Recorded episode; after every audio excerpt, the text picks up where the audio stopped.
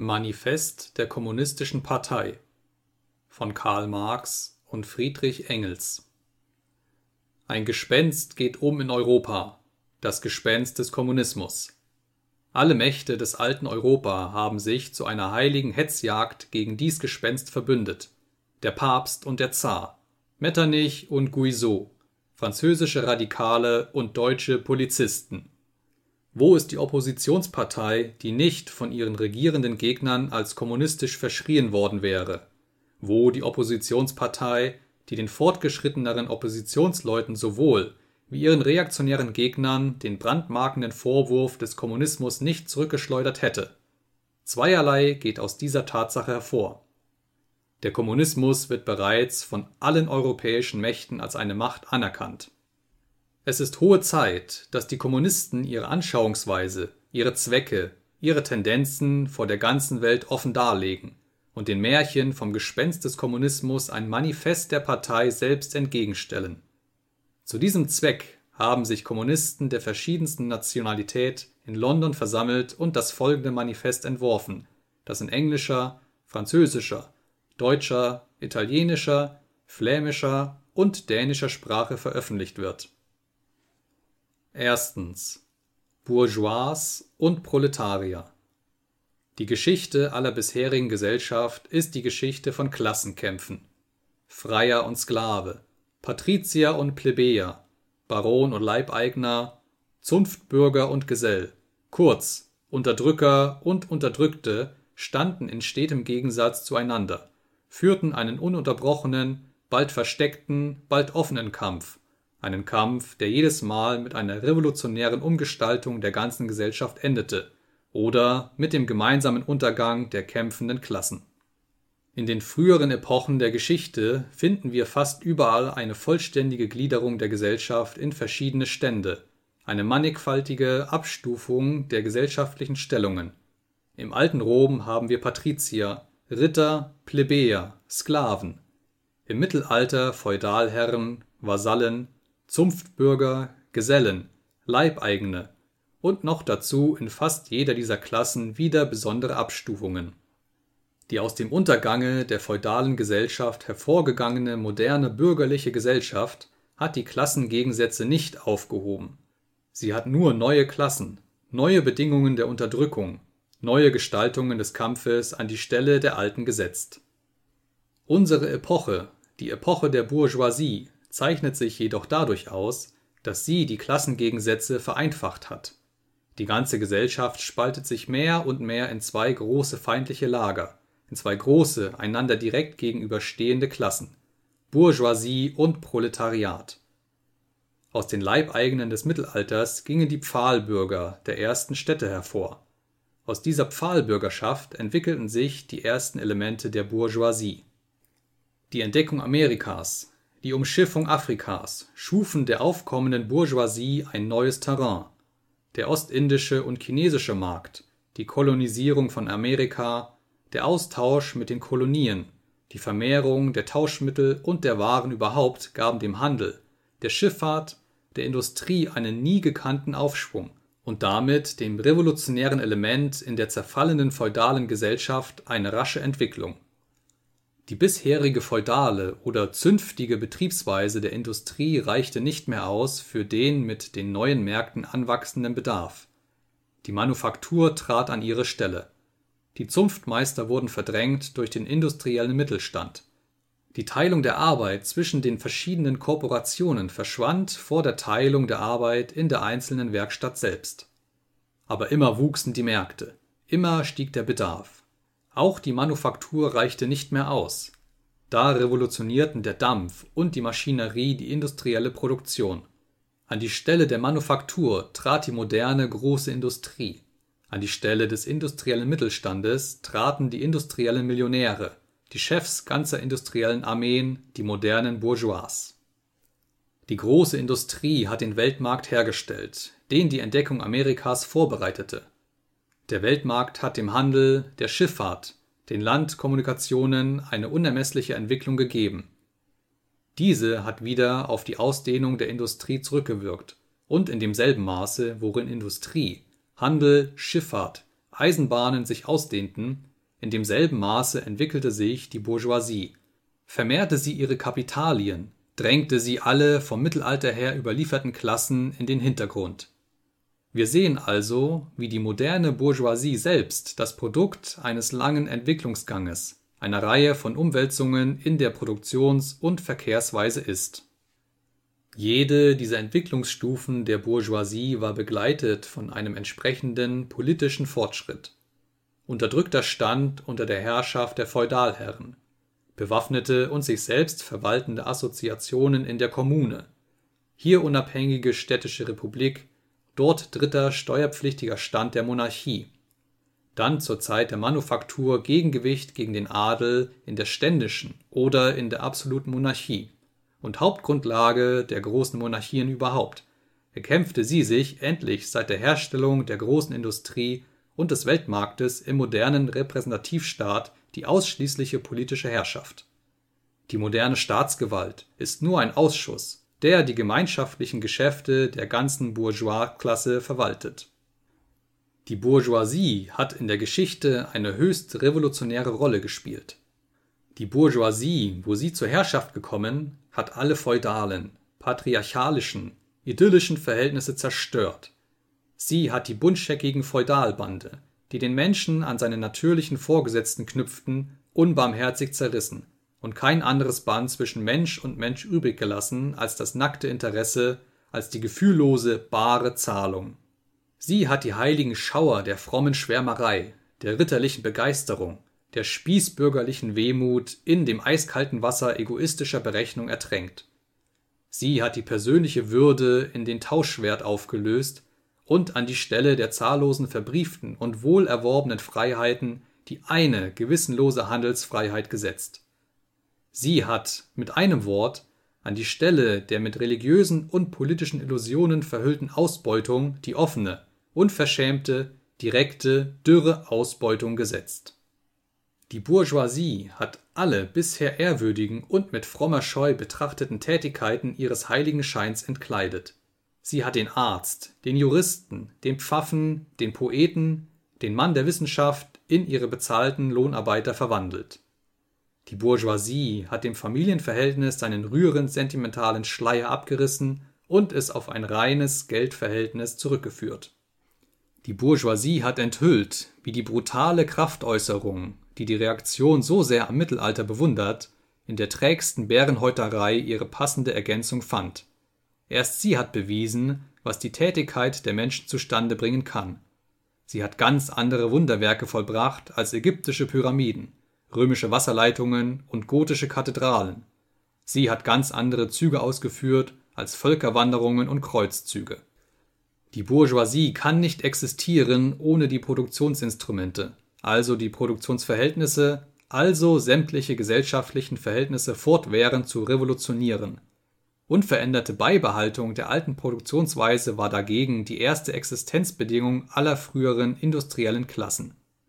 Die fortwährende Umwälzung der Produktion, die ununterbrochene Erschütterung aller gesellschaftlichen Zustände, die ewige Unsicherheit und Bewegung zeichnet die Bourgeois-Epoche von allen früheren aus alle festen, eingerosteten Verhältnisse mit ihrem Gefolge von altehrwürdigen Vorstellungen und Anschauungen werden aufgelöst. Alle Neugebildeten veralten, ehe sie verknöchern können. Alles Ständische und Stehende verdampft, alles Heilige wird entweiht, und die Menschen sind endlich gezwungen, ihre Lebensstellung, ihre gegenseitigen Beziehungen mit nüchternen Augen anzusehen das Bedürfnis nach einem stets ausgedehnteren Absatz für ihre Produkte jagt die Bourgeoisie über die ganze Erdkugel. Überall muss sie sich einnisten, überall anbauen, überall Verbindungen herstellen. Die Bourgeoisie hat durch die Exploitation des Weltmarkts die Produktion und Konsumption aller Länder kosmopolitisch gestaltet. Sie hat zum großen Bedauern der Reaktionäre den nationalen Boden der Industrie unter den Füßen weggezogen die uralten nationalen Industrien sind vernichtet worden und werden noch täglich vernichtet. Sie werden verdrängt durch neue Industrien, deren Einführung eine Lebensfrage für alle zivilisierte Nationen wird, durch Industrien, die nicht mehr einheimische Rohstoffe, sondern den entlegensten Zonen angehörige Rohstoffe verarbeiten und deren Fabrikate nicht nur im Lande selbst, sondern in allen Weltteilen zugleich verbraucht werden. An die Stelle der alten, durch Landeserzeugnisse befriedigten Bedürfnisse treten neue, welche die Produkte der entferntesten Länder und Klimate zu ihrer Befriedigung erheischen. An die Stelle der alten lokalen und nationalen Selbstgenügsamkeit und Abgeschlossenheit tritt ein allseitiger Verkehr, eine allseitige Abhängigkeit der Nationen voneinander, und wie in der materiellen, so auch in der geistigen Produktion. Die geistigen Erzeugnisse der einzelnen Nationen werden Gemeingut. Die nationale Einseitigkeit und Beschränktheit wird mehr und mehr unmöglich, und aus den vielen nationalen und lokalen Literaturen bildet sich eine Weltliteratur. Die Bourgeoisie reist durch die rasche Verbesserung aller Produktionsinstrumente, durch die unendlich erleichterten Kommunikationen alle, auch die barbarischsten Nationen in die Zivilisation. Die wohlfeilen Preise ihrer Waren sind die schwere Artillerie, mit der sie alle chinesischen Mauern in den Grund schießt, mit der sie den hartnäckigsten Fremdenhass der Barbaren zur Kapitulation zwingt. Sie zwingt alle Nationen, die Produktionsweise der Bourgeoisie sich anzueignen, wenn sie nicht zugrunde gehen wollen. Sie zwingt sie, die sogenannte Zivilisation bei sich selbst einzuführen, das heißt bourgeois zu werden. Mit einem Wort, sie schafft sich eine Welt nach ihrem eigenen Bilde. Die Bourgeoisie hat das Land der Herrschaft der Stadt unterworfen. Sie hat enorme Städte geschaffen, sie hat die Zahl der städtischen Bevölkerung gegenüber der ländlichen in hohem Grade vermehrt und so einen bedeutenden Teil der Bevölkerung dem Idiotismus des Landlebens entrissen. Wie sie das Land von der Stadt, hat sie die barbarischen und halbbarbarischen Länder von den zivilisierten, die Bauernvölker von den Bourgeoisvölkern, den Orient vom Okzident abhängig gemacht. Die Bourgeoisie hebt mehr und mehr die Zersplitterung der Produktionsmittel, des Besitzes und der Bevölkerung auf. Sie hat die Bevölkerung agglomeriert, die Produktionsmittel zentralisiert und das Eigentum in wenigen Händen konzentriert die notwendige Folge hiervon war die politische Zentralisation.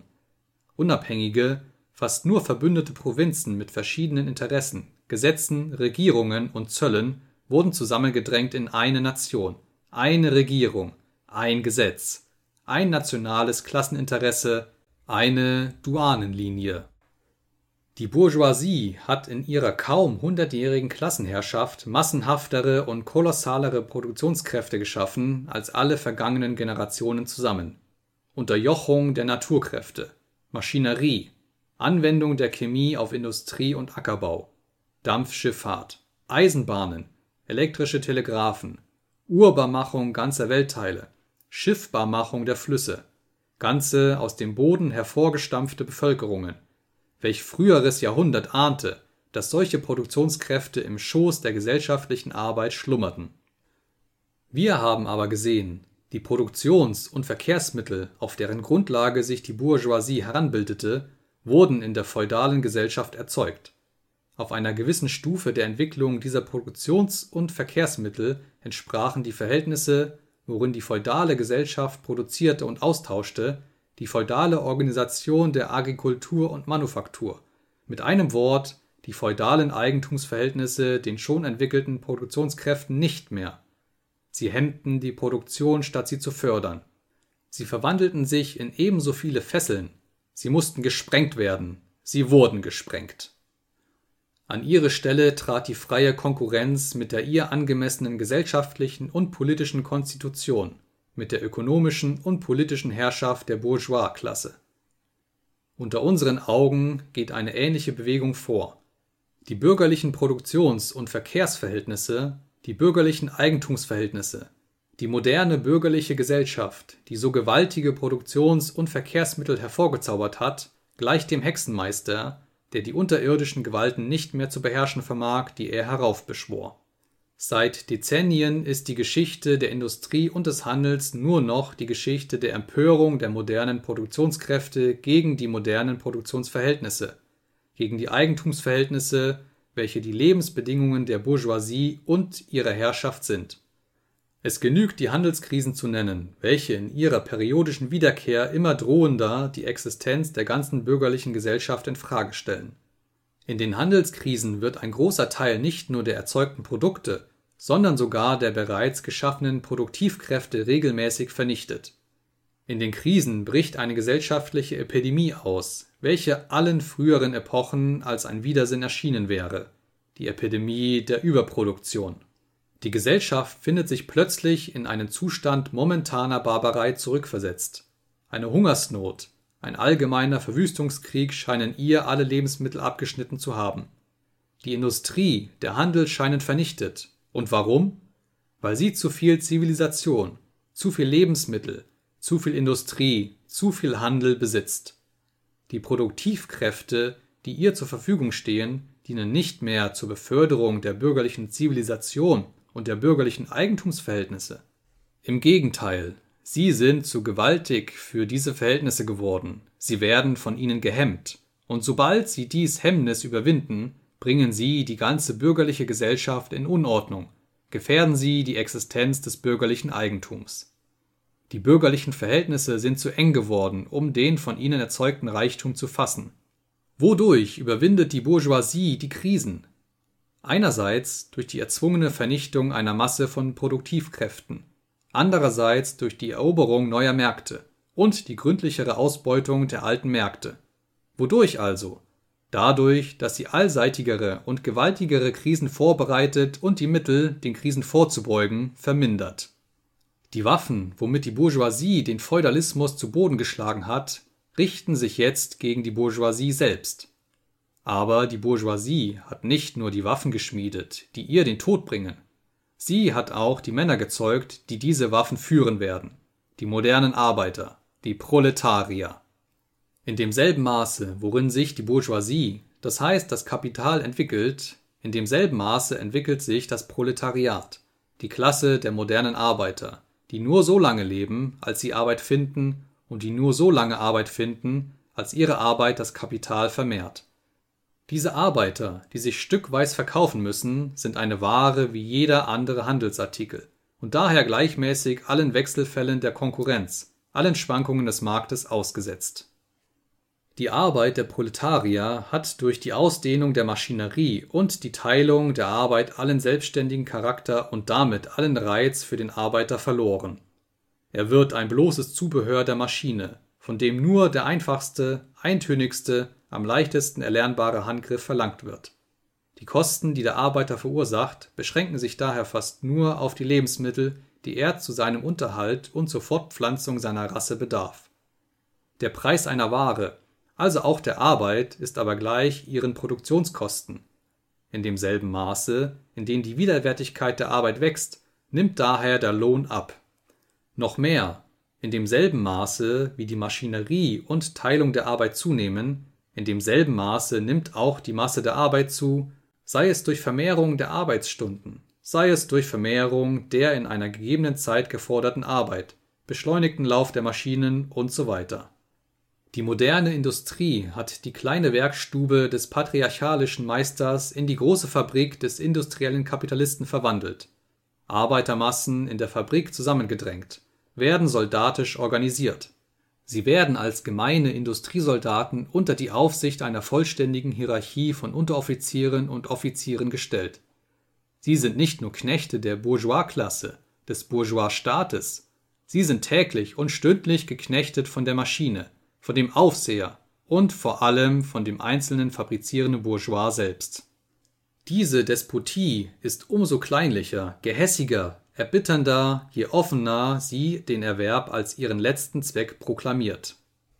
Je weniger die Handarbeit Geschicklichkeit und Kraftäußerung erheischt, das heißt, je mehr die moderne Industrie sich entwickelt, desto mehr wird die Arbeit der Männer durch die der Weiber und Kinder verdrängt Geschlechts und Altersunterschiede haben keine gesellschaftliche Geltung mehr für die Arbeiterklasse.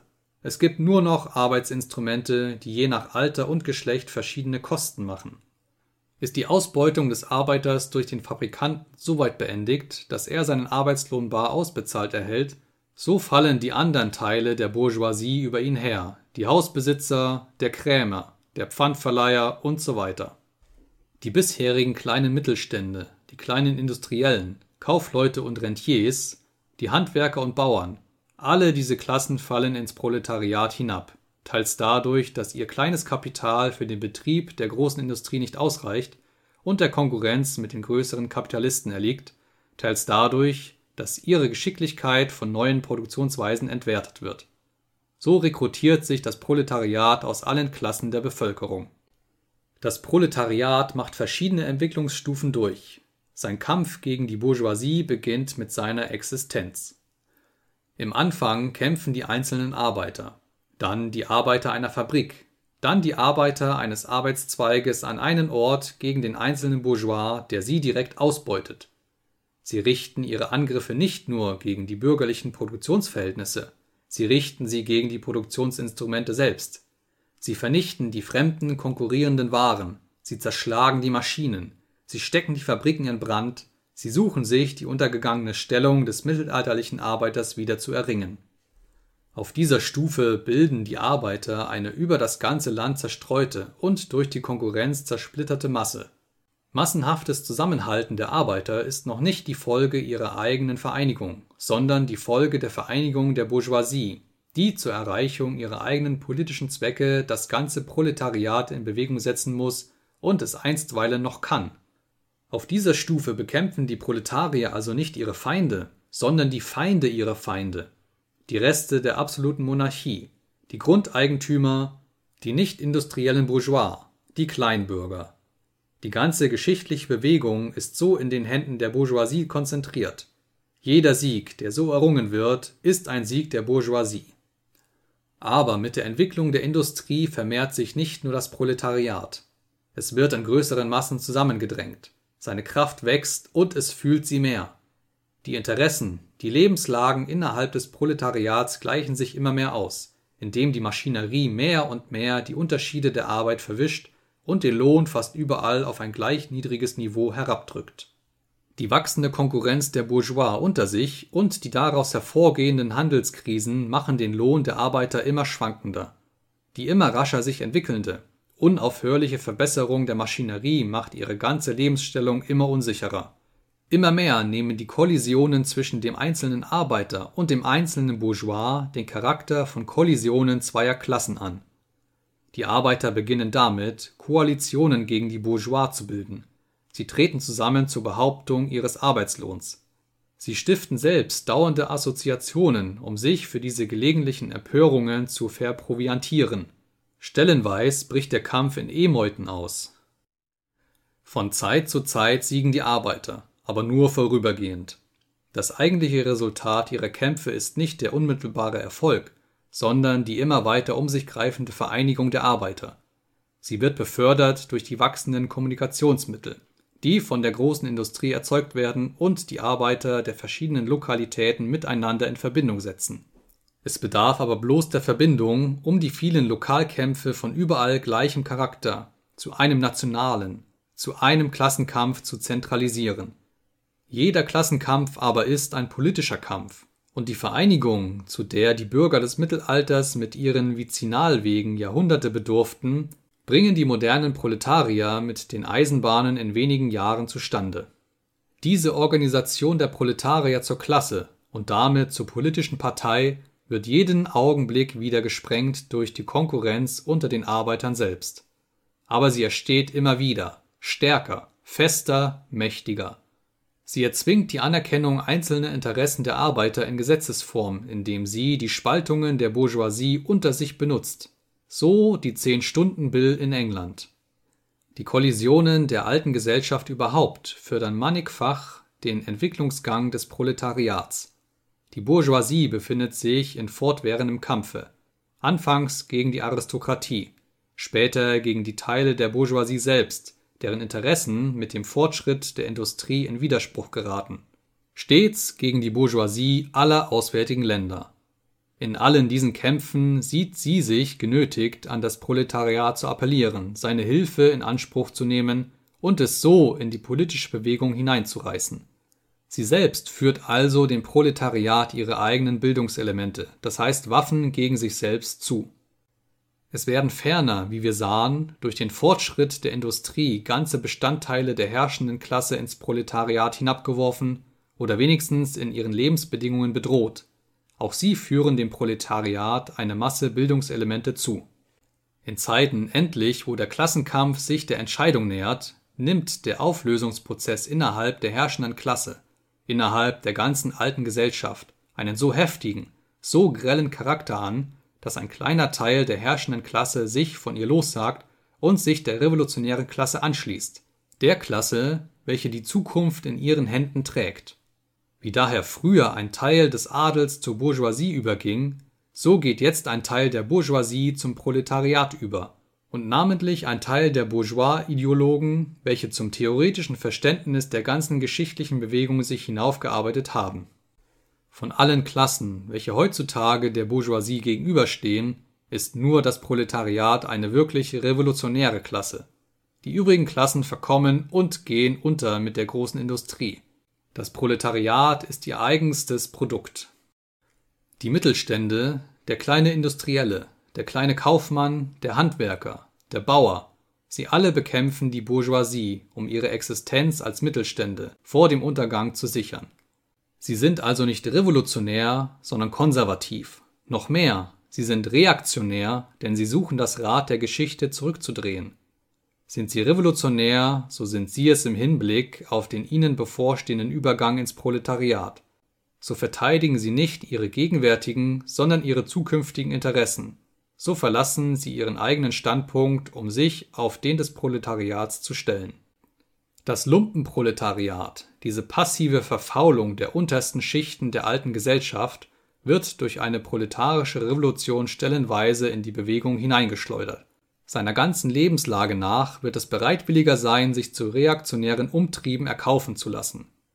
Die Lebensbedingungen der alten Gesellschaft sind schon vernichtet in den Lebensbedingungen des Proletariats. Der Proletarier ist eigentumslos. Sein Verhältnis zu Weib und Kindern hat nichts mehr gemein mit dem bürgerlichen Familienverhältnis. Die moderne industrielle Arbeit, die moderne Unterjochung unter das Kapital, dieselbe in England wie in Frankreich, in Amerika wie in Deutschland, hat ihm allen nationalen Charakter abgestreift. Die Gesetze, die Moral, die Religion sind für ihn ebenso viele bürgerliche Vorurteile, hinter denen sich ebenso viele bürgerliche Interessen verstecken. Alle früheren Klassen, die sich die Herrschaft eroberten, suchten ihre schon erworbene Lebensstellung zu sichern, indem sie die ganze Gesellschaft den Bedingungen ihres Erwerbs unterwarfen. Die Proletarier können sich die gesellschaftlichen Produktivkräfte nur erobern, indem sie ihre eigene bisherige Aneignungsweise und damit die ganze bisherige Aneignungsweise abschaffen. Die Proletarier haben nichts von dem ihrigen zu sichern, Sie haben alle bisherige Privatsicherheit und Privatversicherung zu zerstören. Alle bisherigen Bewegungen waren Bewegungen von Minoritäten oder im Interesse von Minoritäten. Die proletarische Bewegung ist die selbstständige Bewegung der ungeheuren Mehrzahl im Interesse der ungeheuren Mehrzahl. Das Proletariat, die unterste Schichte der jetzigen Gesellschaft, kann sich nicht erheben, nicht aufrichten, ohne dass der ganze Überbau der Schichten, die die offizielle Gesellschaft bilden, in die Luft gesprengt wird. Obgleich nicht dem Inhalt, ist der Form nach der Kampf des Proletariats gegen die Bourgeoisie zunächst ein nationaler. Das Proletariat eines jeden Landes muss natürlich zuerst mit seiner eigenen Bourgeoisie fertig werden. Indem wir die allgemeinsten Phasen der Entwicklung des Proletariats zeichneten, verfolgten wir den mehr oder minder versteckten Bürgerkrieg innerhalb der bestehenden Gesellschaft bis zu dem Punkt, wo er in eine offene Revolution ausbricht und durch den gewaltsamen Sturz der Bourgeoisie das Proletariat seine Herrschaft begründet. Alle bisherige Gesellschaft beruhte, wie wir gesehen haben, auf dem Gegensatz unterdrückender und unterdrückter Klassen. Um aber eine Klasse unterdrücken zu können, müssen ihr Bedingungen gesichert sein, innerhalb derer sie wenigstens ihre knechtische Existenz fristen kann. Der Leibeigene hat sich zum Mitglied der Kommune in der Leibeigenschaft herangearbeitet, wie der Kleinbürger zum Bourgeois unter dem Joch des feudalistischen Absolutismus. Der moderne Arbeiter dagegen, statt sich mit dem Fortschritt der Industrie zu heben, sinkt immer tiefer unter die Bedingungen seiner eigenen Klasse herab. Der Arbeiter wird zum Pauper, und der Pauperismus entwickelt sich noch rascher als Bevölkerung und Reichtum es tritt hiermit offen hervor, dass die Bourgeoisie unfähig ist, noch länger die herrschende Klasse der Gesellschaft zu bleiben und die Lebensbedingungen ihrer Klasse der Gesellschaft als regelndes Gesetz aufzuzwingen. Sie ist unfähig zu herrschen, weil sie unfähig ist, ihrem Sklaven die Existenz selbst innerhalb seiner Sklaverei zu sichern, weil sie gezwungen ist, ihn in eine Lage herabsinken zu lassen, wo sie ihn ernähren muss, statt von ihm ernährt zu werden. Die Gesellschaft kann nicht mehr unter ihr leben. Das heißt, ihr Leben ist nicht mehr verträglich mit der Gesellschaft. Die wesentlichste Bedingung für die Existenz und für die Herrschaft der Bourgeoisklasse ist die Anhäufung des Reichtums in den Händen von Privaten, die Bildung und Vermehrung des Kapitals. Die Bedingung des Kapitals ist die Lohnarbeit. Die Lohnarbeit beruht ausschließlich auf der Konkurrenz der Arbeiter unter sich. Der Fortschritt der Industrie, dessen willenloser und widerstandsloser Träger die Bourgeoisie ist, setzt an die Stelle der Isolierung der Arbeiter durch die Konkurrenz ihre revolutionäre Vereinigung durch die Assoziation. Mit der Entwicklung der großen Industrie wird also unter den Füßen der Bourgeoisie die Grundlage selbst weggezogen, worauf sie produziert und die Produkte sich aneignet. Sie produziert vor allem ihre eigenen Totengräber.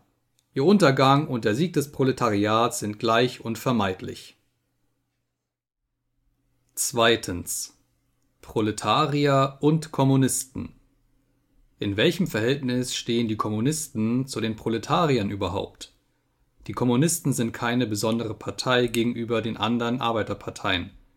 Sie haben keine von den Interessen des ganzen Proletariats getrennten Interessen. Sie stellen keine besonderen Prinzipien auf, wonach sie die proletarische Bewegung modeln wollen.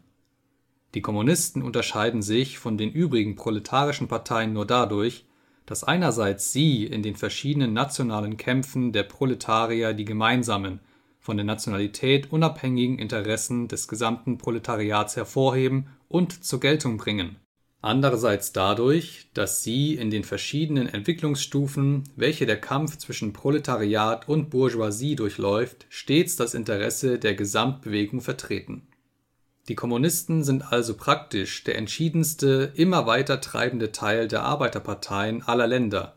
Sie haben theoretisch von der übrigen Masse des Proletariats die Einsicht in die Bedingungen, den Gang und die allgemeinen Resultate der proletarischen Bewegung voraus.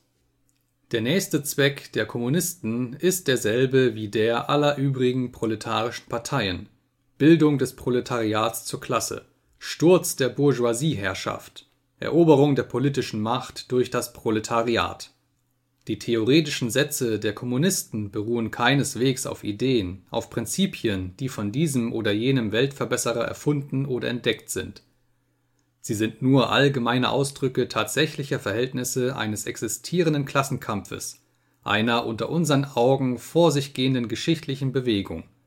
Die Abschaffung bisheriger Eigentumsverhältnisse ist nichts dem Kommunismus eigentümlich Bezeichnendes. Alle Eigentumsverhältnisse waren einem beständigen geschichtlichen Wechsel, einer beständigen geschichtlichen Veränderung unterworfen. Die Französische Revolution zum Beispiel schaffte das Feudaleigentum zugunsten des Bürgerlichen ab. Was den Kommunismus auszeichnet, ist nicht die Abschaffung des Eigentums überhaupt, sondern die Abschaffung des bürgerlichen Eigentums aber das moderne bürgerliche Privateigentum ist der letzte, unvollendetste Ausdruck der Erzeugung und Aneignung der Produkte, die auf Klassengegensätzen, die auf der Ausbeutung der einen durch die anderen beruht. In diesem Sinne können die Kommunisten ihre Theorie in dem einen Ausdruck Aufhebung des Privateigentums zusammenfassen. Man hat uns Kommunisten vorgeworfen, wir wollten das persönlich erworbene, selbst erarbeitete Eigentum abschaffen das Eigentum, welches die Grundlage aller persönlichen Freiheit, Tätigkeit und Selbstständigkeit bilde. Erarbeitetes, erworbenes, selbstverdientes Eigentum sprecht ihr von dem kleinbürgerlichen, kleinbäuerlichen Eigentum, welches dem bürgerlichen Eigentum vorherging? Wir brauchen es nicht abzuschaffen. Die Entwicklung der Industrie hat es abgeschafft und schafft es täglich ab. Oder sprecht ihr vom modernen bürgerlichen Privateigentum? Schafft aber die Lohnarbeit, die Arbeit des Proletariers ihm Eigentum? Keineswegs.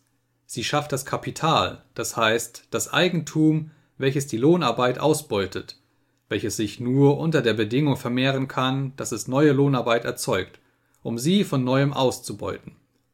Das Eigentum in seiner heutigen Gestalt bewegt sich in dem Gegensatz von Kapital und Lohnarbeit.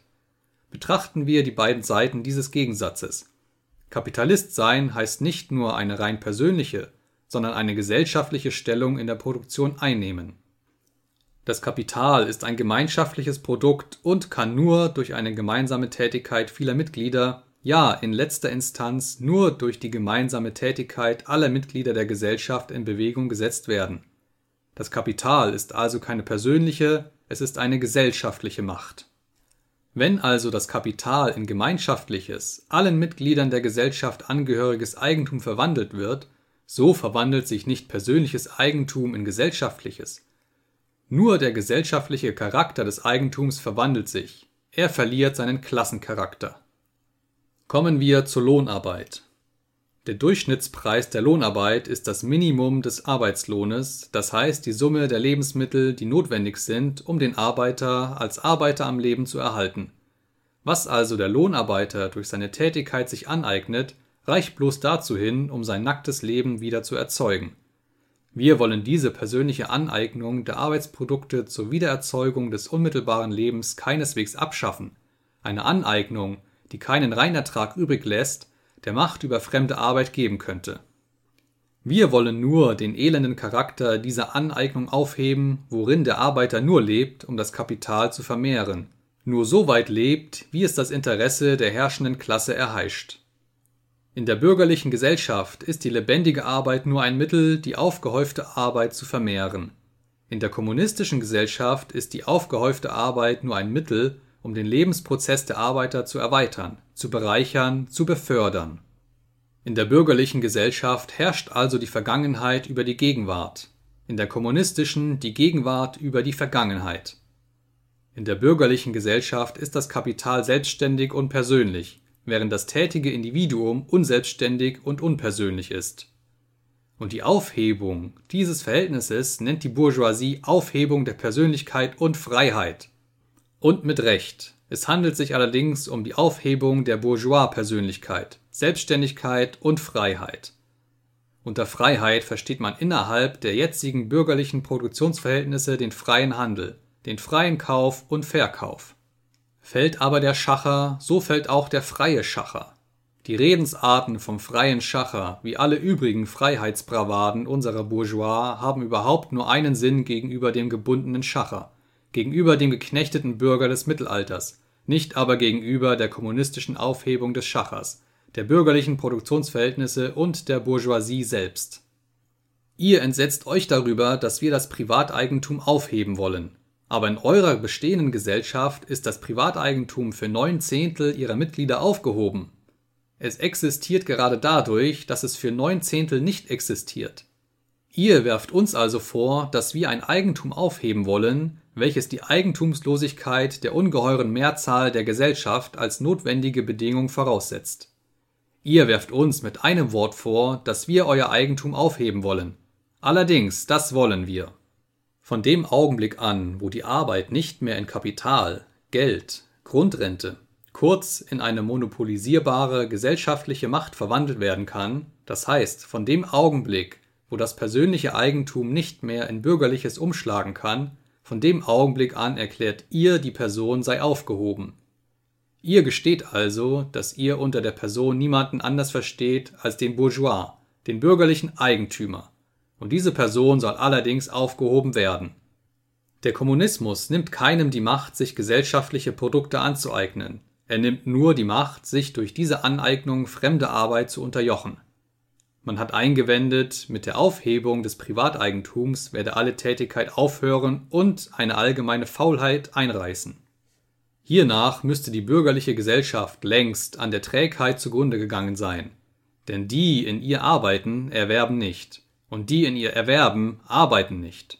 Das ganze Bedenken läuft auf die Tautologie hinaus, dass es keine Lohnarbeit mehr gibt, sobald es kein Kapital mehr gibt.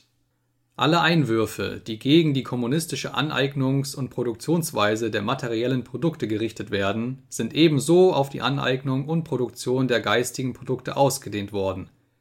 Wie für den Bourgeois das Aufhören des Klasseneigentums das Aufhören der Produktion selbst ist, so ist für ihn das Aufhören der Klassenbildung identisch mit dem Aufhören der Bildung überhaupt. Die Bildung, deren Verlust er bedauert, ist für die enorme Mehrzahl die Heranbildung zur Maschine aber streitet nicht mit uns, indem ihr an euren bürgerlichen Vorstellungen von Freiheit, Bildung, Recht usw. So die Abschaffung des bürgerlichen Eigentums messt.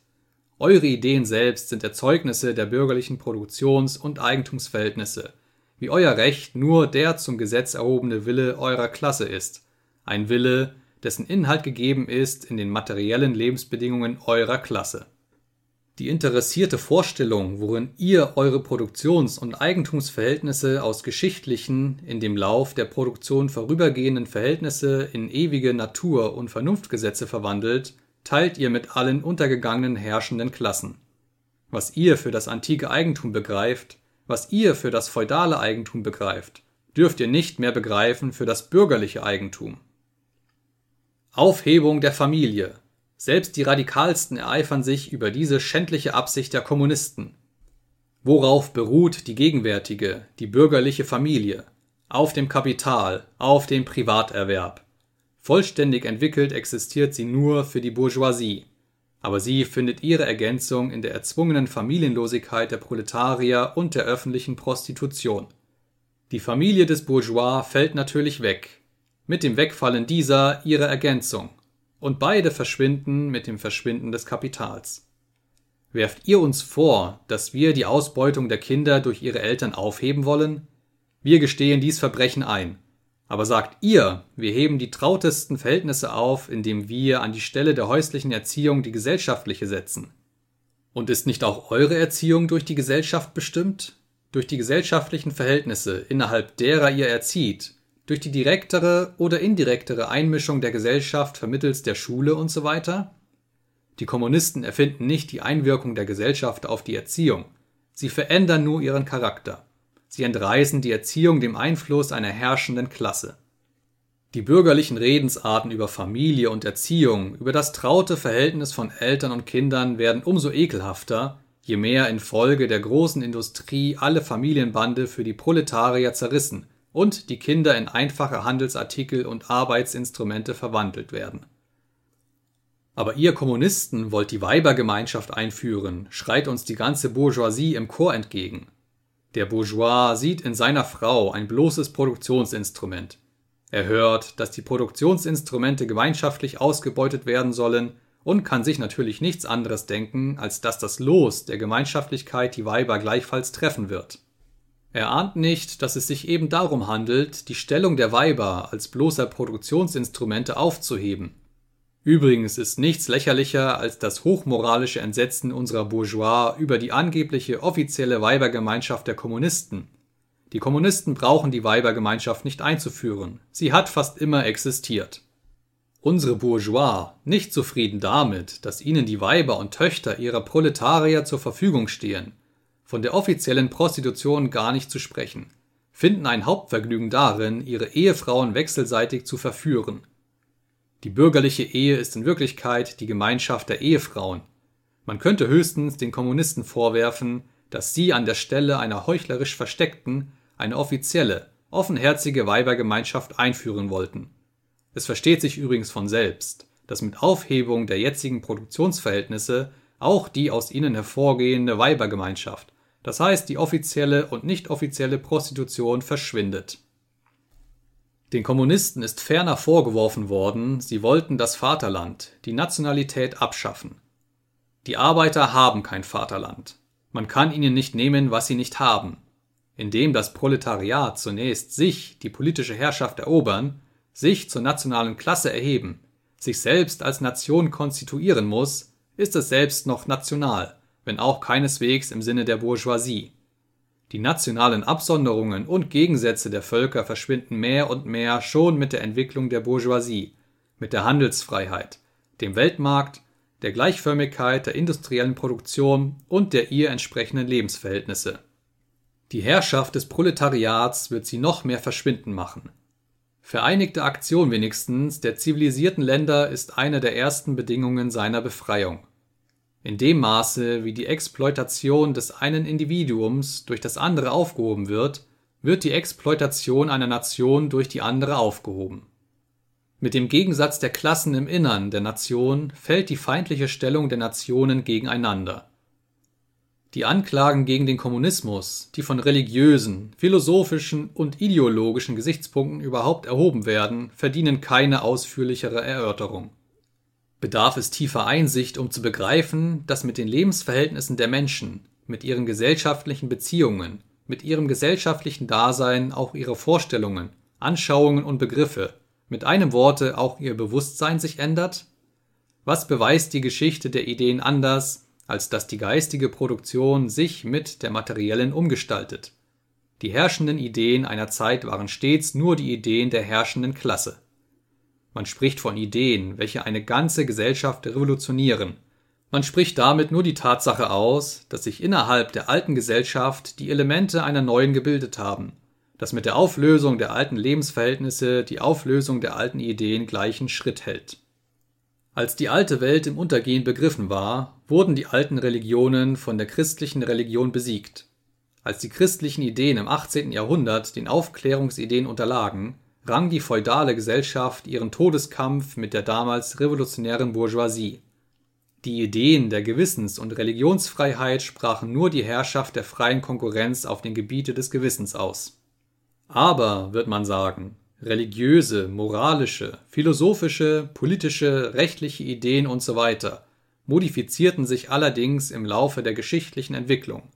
Die Religion, die Moral, die Philosophie, die Politik, das Recht erhielten sich stets in diesem Wechsel. Es gibt zudem ewige Wahrheiten wie Freiheit, Gerechtigkeit usw., die allen gesellschaftlichen Zuständen gemeinsam sind. Der Kommunismus aber schafft die ewigen Wahrheiten ab, er schafft die Religion ab, die Moral, statt sie neu zu gestalten, er widerspricht also allen bisherigen geschichtlichen Entwicklungen. Worauf reduziert sich diese Anklage? Die Geschichte der ganzen bisherigen Gesellschaft bewegte sich in Klassengegensätzen, die in den verschiedenen Epochen verschieden gestaltet waren. Welche Form sie aber auch immer angenommen, die Ausbeutung des einen Teils der Gesellschaft durch den anderen ist eine allen vergangenen Jahrhunderten gemeinsame Tatsache. Kein Wunder daher, dass das gesellschaftliche Bewusstsein aller Jahrhunderte, aller Mannigfaltigkeit und Verschiedenheit zum Trotz, in gewissen gemeinsamen Formen sich bewegt.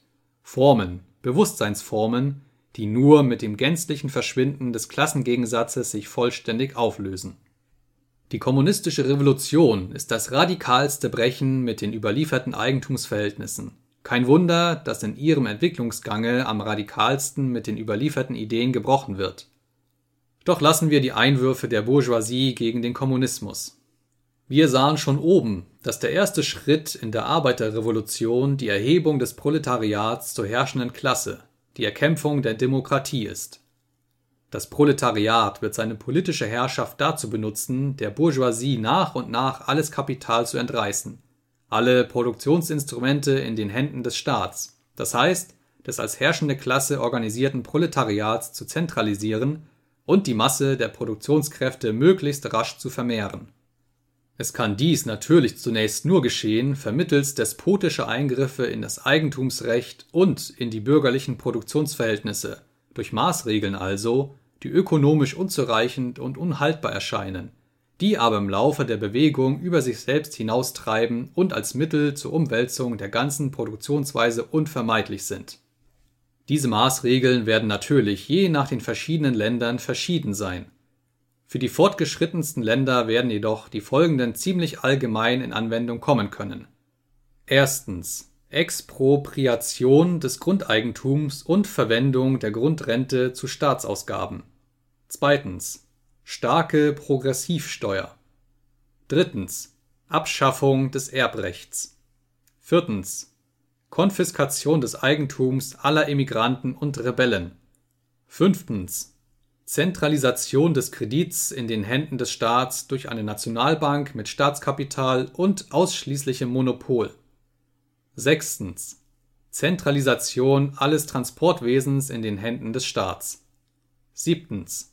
Vermehrung der Nationalfabriken, Produktionsinstrumente, Urbarmachung und Verbesserung der Ländereien nach einem gemeinschaftlichen Plan. Achtens. Gleicher Arbeitszwang für alle Errichtung industrieller Armeen besonders für den Ackerbau. 9. Vereinigung des Betriebs von Ackerbau und Industrie. Hinwirken auf die allmähliche Beseitigung des Gegensatzes von Stadt und Land. 10. Öffentliche und unentgeltliche Erziehung aller Kinder. Beseitigung der Fabrikarbeit der Kinder in ihrer heutigen Form. Vereinigung der Erziehung mit der materiellen Produktion und so weiter und so weiter. Sind im Laufe der Entwicklung die Klassenunterschiede verschwunden und ist alle Produktion in den Händen der assoziierten Individuen konzentriert, so verliert die öffentliche Gewalt den politischen Charakter. Die politische Gewalt im eigentlichen Sinn ist die organisierte Gewalt einer Klasse zur Unterdrückung einer anderen. Wenn das Proletariat im Kampfe gegen die Bourgeoisie sich notwendig zur Klasse vereint, durch eine Revolution sich zur herrschenden Klasse macht und als herrschende Klasse gewaltsam die alten Produktionsverhältnisse aufhebt, so hebt es mit diesen Produktionsverhältnissen die Existenzbedingungen des Klassengegensatzes der Klassen überhaupt und damit seine eigene Herrschaft als Klasse auf.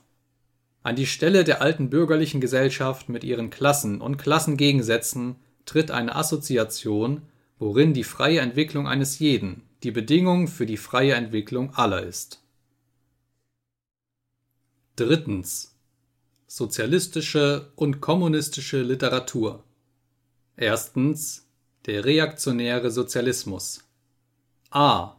Der feudale Sozialismus. Die französische und englische Aristokratie war ihrer geschichtlichen Stellung nach dazu berufen, Pamphlete gegen die moderne bürgerliche Gesellschaft zu schreiben. In der französischen Julirevolution von 1830, in der englischen Reformbewegung war sie noch einmal dem verhassten Emporkömmling erlegen. Von einem ernsten politischen Kampfe konnte nicht mehr die Rede sein. Nur der literarische Kampf blieb ihr übrig auch auf dem Gebiete der Literatur waren die alten Redensarten der Restaurationszeit unmöglich geworden. Um Sympathie zu erregen, musste die Aristokratie scheinbar ihre Interessen aus den Augen verlieren und nur noch im Interesse der exploitierten Arbeiterklasse ihren Anklageakt gegen die Bourgeoisie formulieren. Sie bereitete sich so die Genugtuung vor, Schmählieder auf ihren neuen Herrscher singen und mehr oder minder unheilsschwangere Prophezeiungen ihm ins Ohr raunen zu dürfen.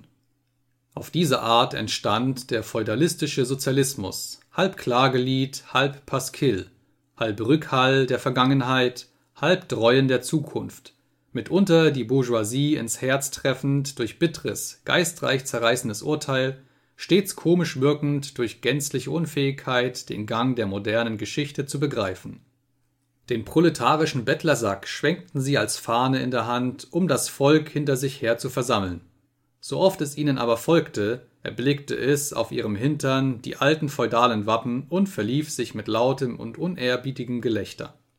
Ein Teil der französischen Legitimisten und das junge England gaben dies Schauspiel zum Besten. Wenn die Feudalen beweisen, dass ihre Weise der Ausbeutung anders gestaltet war als die bürgerliche Ausbeutung, so vergessen sie nur, dass sie unter gänzlich verschiedenen und jetzt überlebten Umständen und Bedingungen ausbeuteten. Wenn sie nachweisen, dass unter ihrer Herrschaft nicht das moderne Proletariat existiert hat, so vergessen sie nur, dass eben die moderne Bourgeoisie ein notwendiger Sprössling ihrer Gesellschaftsordnung war Übrigens verheimlichen sie den reaktionären Charakter ihrer Kritik so wenig, dass ihre Hauptanklage gegen die Bourgeoisie eben darin besteht, unter ihrem Regime entwickelte sich eine Klasse, welche die ganze alte Gesellschaftsordnung in die Luft sprengen werde. Sie werfen der Bourgeoisie mehr noch vor, dass sie ein revolutionäres Proletariat, als dass sie überhaupt ein Proletariat erzeugt. In der politischen Praxis nehmen sie daher an allen Gewaltmaßregeln gegen die Arbeiterklasse teil und im gewöhnlichen Leben bequemen sie sich, allen ihren aufgeblähten Redensarten zum Trotz, die goldenen Äpfel aufzulesen und Treue, Liebe, Ehre mit dem Schacher in Schafswolle, Runkelrüben und Schnaps zu vertauschen. Wie der Pfaffe immer Hand in Hand ging mit dem Feudalen, so der pfäffische Sozialismus mit dem feudalistischen. Nichts leichter als dem christlichen Asketismus einen sozialistischen Anstrich zu geben. Hat das Christentum nicht auch gegen das Privateigentum, gegen die Ehe, gegen den Staat geeifert? Hat es nicht die Wohltätigkeit und den Bettel, das Zölibat und die Fleischesertötung, das Zellenleben und die Kirche an ihre Stelle gepredigt? Der heutige Sozialismus ist nur das Weihwasser, womit der Pfaffe den Ärger des Aristokraten einsegnet. B. Kleinbürgerlicher Sozialismus die feudale Aristokratie ist nicht die einzige Klasse, welche durch die Bourgeoisie gestürzt wurde, deren Lebensbedingungen in der modernen bürgerlichen Gesellschaft verkümmerten und abstarben. Das mittelalterliche Pfahlbürgertum und der kleine Bauernstand waren die Vorläufer der modernen Bourgeoisie. In den weniger industriell und kommerziell entwickelten Ländern vegetiert diese Klasse noch fort neben der aufkommenden Bourgeoisie. In den Ländern, wo sich die moderne Zivilisation entwickelt hat, hat sich eine neue Kleinbürgerschaft gebildet, die zwischen dem Proletariat und der Bourgeoisie schwebt und als ergänzender Teil der bürgerlichen Gesellschaft stets von neuem sich bildet, deren Mitglieder aber beständig durch die Konkurrenz ins Proletariat hinabgeschleudert werden, ja selbst mit der Entwicklung der großen Industrie einen Zeitpunkt herannahen sehen, wo sie als selbstständiger Teil der modernen Gesellschaft gänzlich verschwinden. Und im Handel, in der Manufaktur in der Agrikultur durch Arbeitsaufseher und Domestiken ersetzt werden. In Ländern wie in Frankreich, wo die Bauernklasse weit mehr als die Hälfte der Bevölkerung ausmacht, war es natürlich, dass Schriftsteller, die für das Proletariat gegen die Bourgeoisie auftraten, an ihre Kritik des Bourgeoisie-Regimes den kleinbürgerlichen und kleinbäuerlichen Maßstab anlegten und die Partei der Arbeiter vom Standpunkt des Kleinbürgertums ergriffen es bildete sich so der kleinbürgerliche Sozialismus. Sismondi ist das Haupt dieser Literatur nicht nur für Frankreich, sondern auch für England. Dieser Sozialismus zergliederte höchst scharfsinnig die Widersprüche in den modernen Produktionsverhältnissen. Er enthüllte die gleisnerischen Beschönigungen der Ökonomen.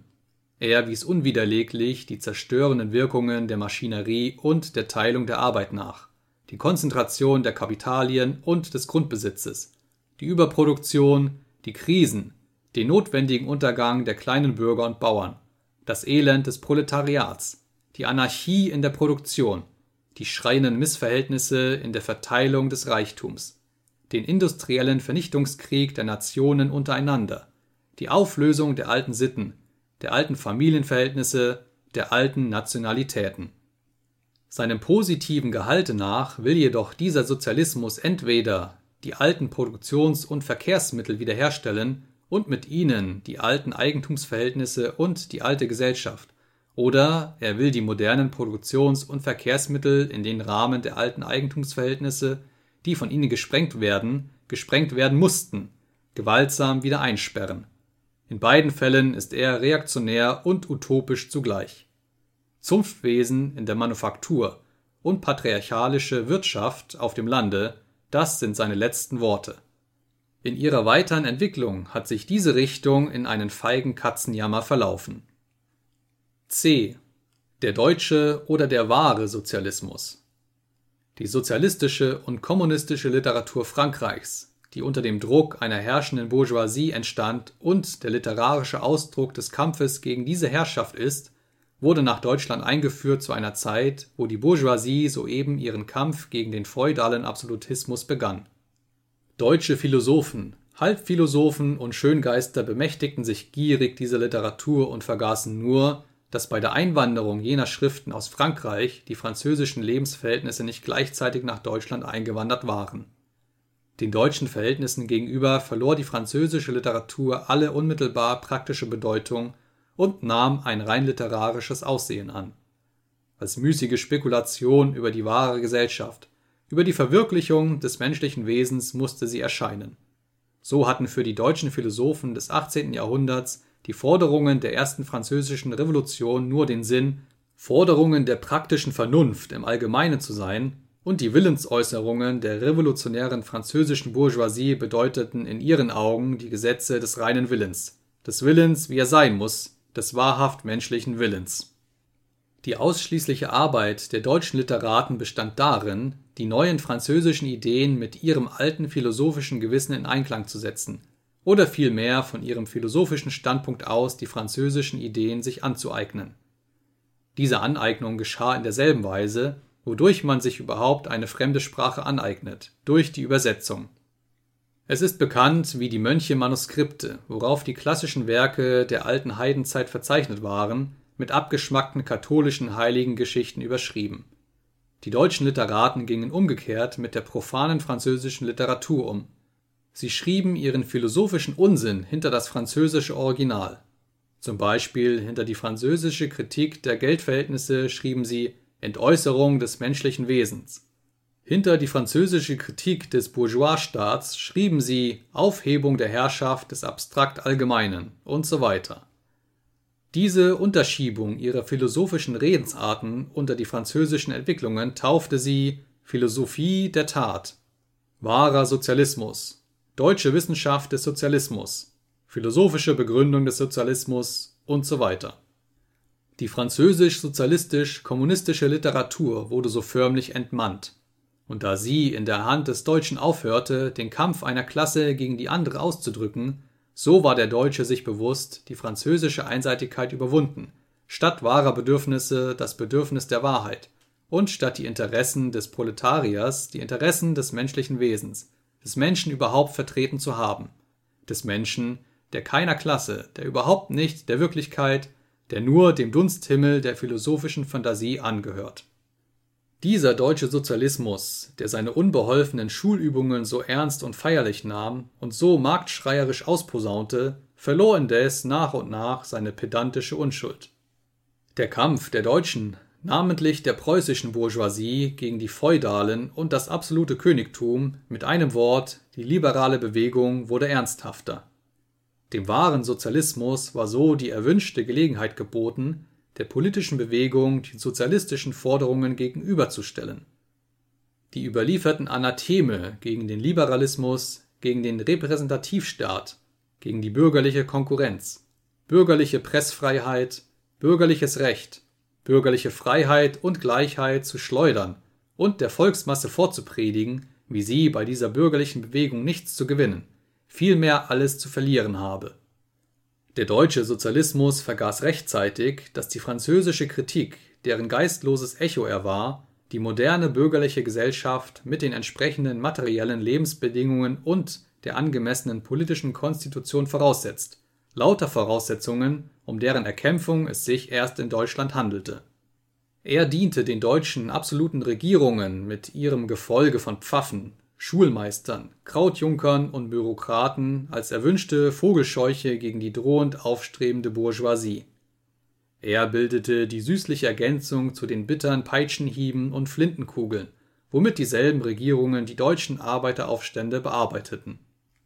Ward der wahre Sozialismus dergestalt eine Waffe in der Hand der Regierungen gegen die deutsche Bourgeoisie, so vertrat er auch unmittelbar ein reaktionäres Interesse das Interesse der deutschen Pfahlbürgerschaft.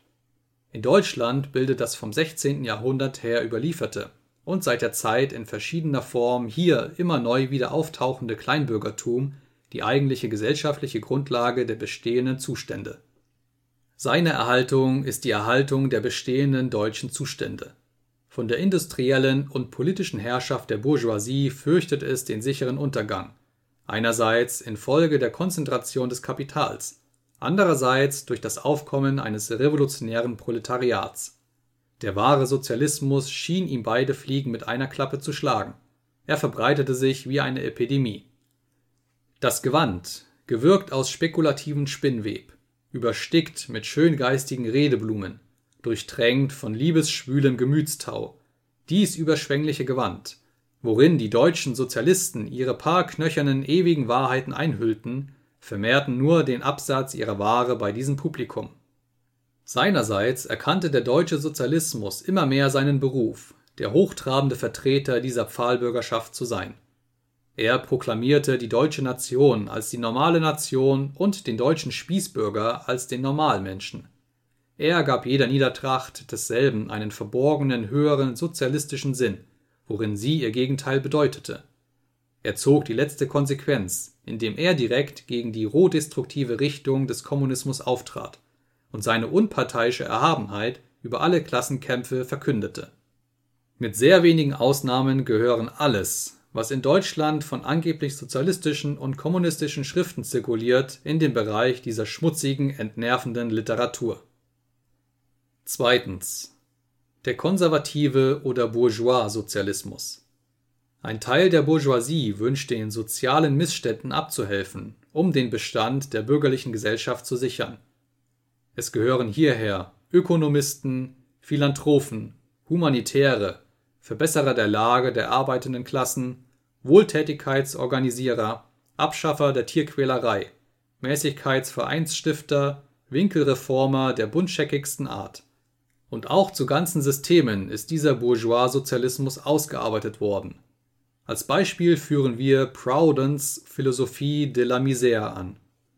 Die sozialistischen Bourgeois wollen die Lebensbedingungen der modernen Gesellschaft ohne die notwendig daraus hervorgehenden Kämpfe und Gefahren. Sie wollen die bestehende Gesellschaft mit Abzug der sie revolutionierenden und sie auflösenden Elemente. Sie wollen die Bourgeoisie ohne das Proletariat. Die Bourgeoisie stellt sich die Welt, worin sie herrscht, natürlich als die beste Welt vor. Der Bourgeois-Sozialismus arbeitet diese tröstliche Vorstellung zu einem halben oder ganzen System aus. Wenn er das Proletariat auffordert, seine Systeme zu verwirklichen, um in das neue Jerusalem einzugehen, so verlangt er im Grunde nur, dass es in der jetzigen Gesellschaft stehen bleibe, aber seine gehässigen Vorstellungen von derselben abstreife. Eine zweite, weniger systematische und mehr praktische Form des Sozialismus suchte der Arbeiterklasse jede revolutionäre Bewegung zu verleiden, durch den Nachweis, wie nicht diese oder jene politische Veränderung, sondern nur eine Veränderung der materiellen Lebensverhältnisse, der ökonomischen Verhältnisse ihr von Nutzen sein könne. Unter Veränderung der materiellen Lebensverhältnisse versteht dieser Sozialismus aber keineswegs Abschaffung der bürgerlichen Produktionsverhältnisse die nur auf revolutionärem Wege möglich ist, sondern administrative Verbesserungen, die auf dem Boden dieser Produktionsverhältnisse vor sich gehen, also an dem Verhältnis von Kapital und Lohnarbeit nichts ändert, sondern im besten Fall der Bourgeoisie die Kosten ihrer Herrschaft vermindern und ihren Staatshaushalt vereinfachen. Seinen entsprechenden Ausdruck erreicht der Bourgeoissozialismus erst da, wo er zur bloßen rednerischen Figur wird. Freier Handel im Interesse der arbeitenden Klasse, Schutzzölle im Interesse der arbeitenden Klasse, Zellengefängnisse im Interesse der arbeitenden Klasse. Das ist das letzte, das einzig ernst gemeinte Wort des Bourgeois-Sozialismus. Ihr Sozialismus besteht eben in der Behauptung, dass die Bourgeois Bourgeois sind, im Interesse der arbeitenden Klasse. Drittens. Der kritisch-utopische Sozialismus und Kommunismus. Wir reden hier nicht von der Literatur, die in allen großen modernen Revolutionen die Forderungen des Proletariats aussprach. Schriften Barbeufs und so weiter.